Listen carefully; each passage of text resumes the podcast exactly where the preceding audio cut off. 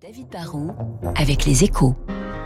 Et avec la Banque Postale, engagée aux côtés de ceux qui font l'économie de demain. Bonjour David. Bonjour Renaud. Pourquoi Camailleux, l'ex-roi du textile bon marché, rendez-vous aujourd'hui au tribunal de commerce pour tenter d'échapper à la faillite? Bah, le, le, textile, en particulier sur l'entrée de gamme, c'est un métier de, de, plus en plus compliqué. Hein. Depuis des années, les ventes reculent, les armoires sont pleines, et les jeunes et les moins jeunes hein, ont besoin d'argent pour investir dans les iPhones, dans Netflix ou dans Deezer. On fait des arbitrages sur l'argent de poche et c'est pas toujours forcément en faveur de, de la mode. Hein.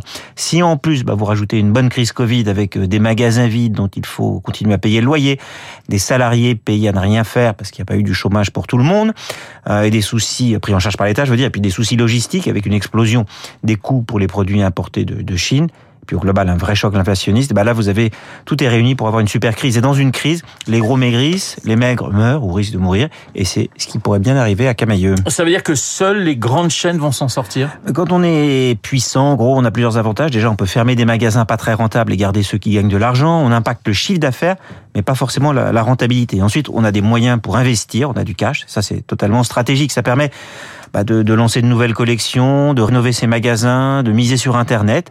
Quand on est petit, pauvre, quand l'hiver arrive, bah on doit faire des économies. On arrête de mettre des bûches dans la cheminée.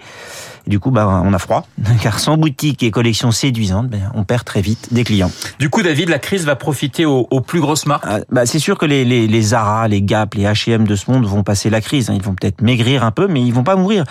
Ça ne veut pas dire que tous les petits n'ont aucune chance. Après, ils sont pas tous sur un pied d'égalité. Il y a ceux comme peut-être André, Camailleux ou San Marina qui ont été rachetés alors qu'ils avaient déjà mal. Eux appartiennent à des groupes souvent endettés qui n'ont pas forcément les moyens d'investir. Et puis il y a les, plus petites marques comme Etam. Le patron était invité hier sur Radio Classique, c'était la star de l'écho.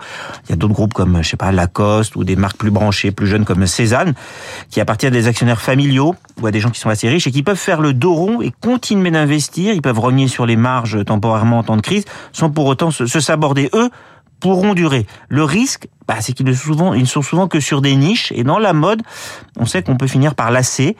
Euh, et ça, ça peut tuer les, petits qui auraient du mal à se réinventer dans la mode.